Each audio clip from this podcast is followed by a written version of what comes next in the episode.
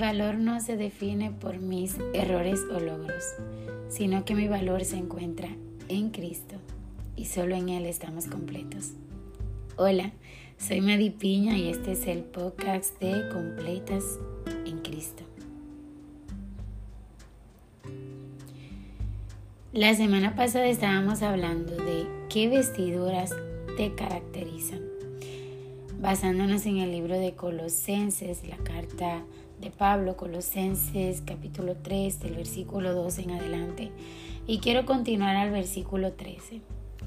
Recordamos que eh, hicimos unas preguntas para reflexionar en ello. Es qué vestiduras te caracterizan, qué vestimenta llenan tu closet y, recordamos algunas de las características que, que es que nuestras palabras puedan ser sazonadas con amor, gracia y compasión.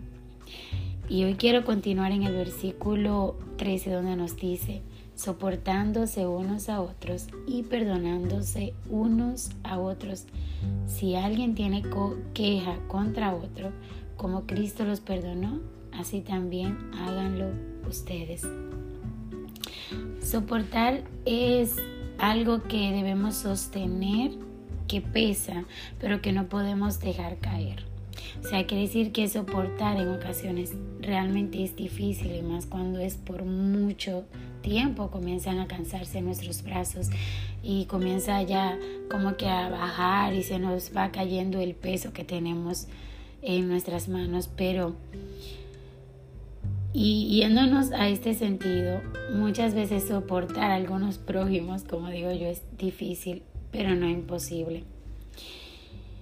Y no es como quisiéramos cuando me lleva a morir a mí yo, sobre todo, para soportar a la manera de Cristo. Y, este es, así, soportar es una oportunidad a negarme a mí yo para que Cristo sea formado en mí pero donde la carga se pone un poquito más difícil y pesada es cuando nos toca perdonar. Y aún más si el ofendido soy yo. Dice Jesús, toma tu cruz cada día y sígueme. Y una donde nos cuesta tomar es el perdón. Pero perdonar así como Cristo nos perdonó es lo que nos dice la palabra. Dice, como Cristo los perdonó, así también háganlo ustedes. Perdonar es dejar ir la ofensa, o sea, pasar por alto. Esto no quiere decir que yo apruebe lo que hizo la persona, solo que se lo entregamos a Dios porque ya no deseamos cargar más a esa persona en nuestro corazón, sino que permitimos que Dios ocupe su lugar y sane esa herida que está a su nombre en nuestro corazón y restaure. Nos, no alojamos huéspedes en nuestros corazones que nos alejen del perdón de Dios. O sea que recordemos que la falta de perdón es matarme a mí mismo es como que yo tomo un veneno y pretenda que muera mí el victimario. No, moriré yo lentamente. Si queremos vestir las vestiduras piadosas que muestren a Cristo, debo soportar y perdonar a mi prójimo. Si tienes queja contra otro, ¿qué debo hacer? Llevarla a Cristo. David nos da muchos ejemplos de ello cómo entraba la presencia de Dios lleno de dolor, maltratado, decepcionado y cómo salía luego de haber confesado todo al Padre, porque en su presencia Él llena todo, su presencia aclara nuestros pensamientos, sostiene nuestros corazones y nos recuerda su cuidado y provisión.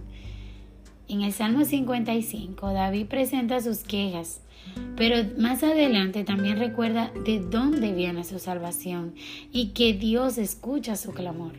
Y también recuerda el fin de todas esas personas que obran impíamente, que si no se arrepienten, su fin será de muerte.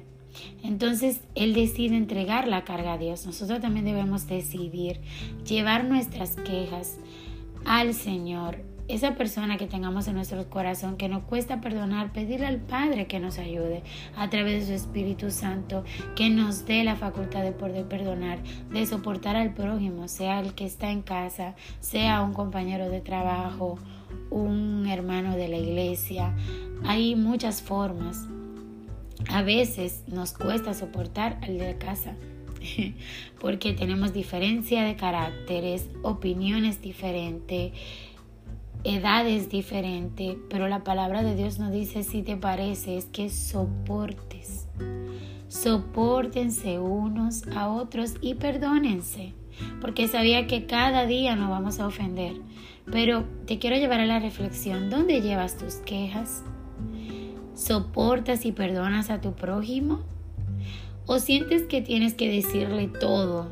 Yo te voy, comienzas a desahogarte cada vez que hace algo o simplemente soportas y lo lleva a la presencia de Dios. Ojo, hay cosas que sí deben hablarse inmediatamente, pero también hay cosas que deben dejar pasar por alto y eso es muy importante saber identificarlo. Esta sabiduría y este entendimiento te lo da Dios a través de la oración y la búsqueda constante en su palabra. Dios te bendiga.